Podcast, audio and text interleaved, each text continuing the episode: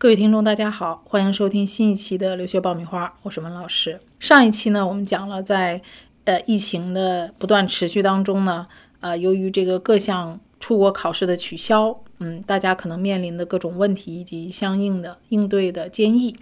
那么今天呢，呃，我们就这次的疫情对各个国家的留学政策的影响啊，以及签证政策的一个动态，给大家做一个盘点，呃，同时呢，也给大家一些建议。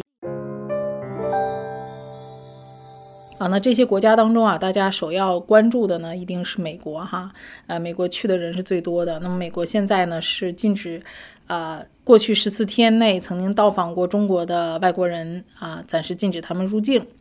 呃，那么如果你是由于签证的原因，或者是要二月份春季入学的学生，啊，你们应该是这一次受疫情波及面最大的学生群体了。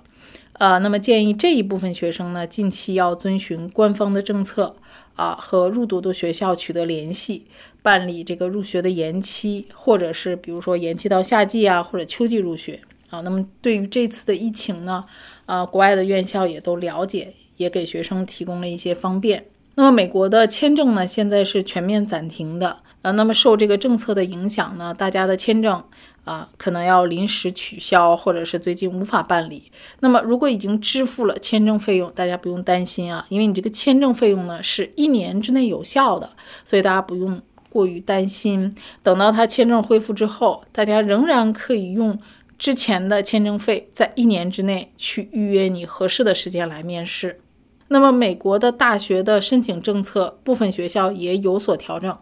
大家可以去联系呃你申请的学校啊，获得一些更准确的官方信息。那举个例子啊，迈阿密大学的商学院呢，啊就将中国学生的硕士申请延期到五月一号。那么对于语言方面呢，没有办法提供啊语言成绩的学生，旧金山大学呢也表示，Duolingo 的在线英语测试结果是可以替代托福成绩的。那么，针对这些考试以及递交材料呢，大家都可以跟你申请的学校去沟通。在这里呢，呃，给大家吃个安心丸儿：美国大学的录取不会因为疫情的问题而歧视中国学生。那么，部分的限制入境也是因为疫情的问题。我相信疫情好转以后会尽快恢复正常的。那么，大家可以关注各个学校的官方信息发布啊，尤其是有关入学方面的一个信息。呃，那么九月份。入学的学生，美国的签证也至少要在，呃六七月份以后去办，所以这个呢，对大家现阶段九月份入学的学生并没有什么太大的影响。找知名的机构不如找靠谱的老师。爆米花工作室留学申请开始招生，从业十年以上的资深老师一对一贴身办理，十万听众信任的留学平台，帮你圆梦。关注微信订阅号“留学爆米花”，点击底部申请服务联系办理。呃，那么跟美国很近的加拿大，它的签证中心呢，更新的信息是二月十七号开始受理啊，而且加拿大呢非常正能量啊，满满的正能量，就是它不会宣布卫生紧急状态，也就是说呢，加拿大并没有跟美国和澳洲那样限制我们中国人啊去入境。啊，那么禁止入境的做法现在还没有得到支持的证据啊，所以啊，现在在加拿大这一部分学生是不受影响的，但是他的签证中心目前是关闭的。如果已经预约的同学，你可以查询一下你的邮箱，应该已经接到邮件通知了啊。那至于说二月十七号以后是不是可以正常的递交申请，那么大家一定要关注官方信息，也可以关注我们的留学爆米花节目。呃，那么根据大使馆的官微公布啊，目前领事馆虽然它已经关闭了这个签证中心，但是它的一些基础业务仍然是开放的啊。那么哪些业务呢？就是第一个，如果你的签证有效期少于六个月，或者是签证过期或者页满的护照。它仍然提供更新的服务。那么第二个呢，就是一些紧急领事援助，比如说呃紧急医疗救助啊，还有这种行踪援助啊。那我们国际留学生可能很少会遇到这些问题啊。第三个呢，就是护照遗失与破坏啊，这个也是可以去呃领事馆去换补发啊。那么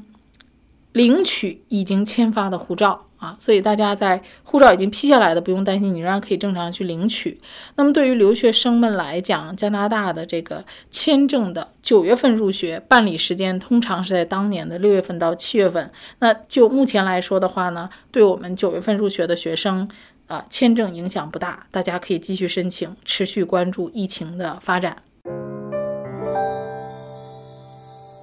那么除了美国和加拿大啊。以外呢，就是澳洲。那么澳洲离得很近呢的新西兰，这两个签证中心现在都是属于暂停受理的情况，并且呢也没有公布重新开放的日期。呃，那么他们也是要根据疫情的发展以及相关的政府机构给进一步的通知，他们才会公布相应的开放的时间。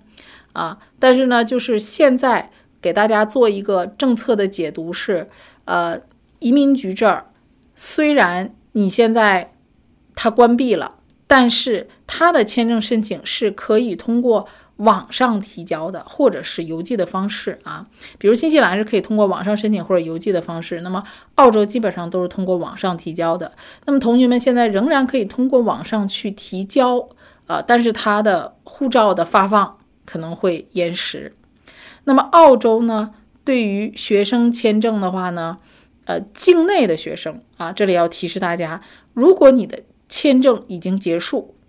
啊，你的学习也结束了，这个是不能够因为疫情的问题来做延期的啊，因为有一些学生他的课程已经结束了啊，但是他因为疫情的原因他不想回国啊，那你的签证到期了，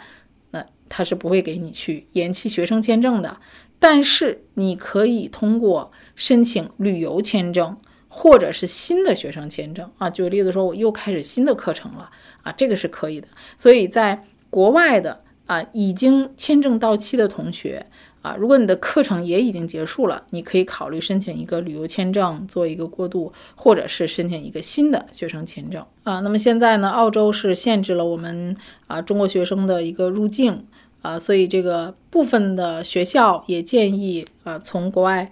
如果有返回这个澳洲的学生，建议自行隔离十四天。啊，那么很多学校也开通了延期开学的申请的通道。啊，少数学校呢也推迟了开学的日期。呃，那么新西兰呢现在还没有在边境限制我们中国学生的入境，这个是跟澳洲不同的。但是呢，它也加强了监测。那么新西兰现在呢还没有对旅行或者是出入境做出限制。啊，但是会。更加严格的监控抵达新西兰的这个乘客啊，那新西兰也宣布从二月十八号到三月三十一号减少飞往上海的航班啊，所以现在看呢，去新西兰的学生是并没有受到太大的影响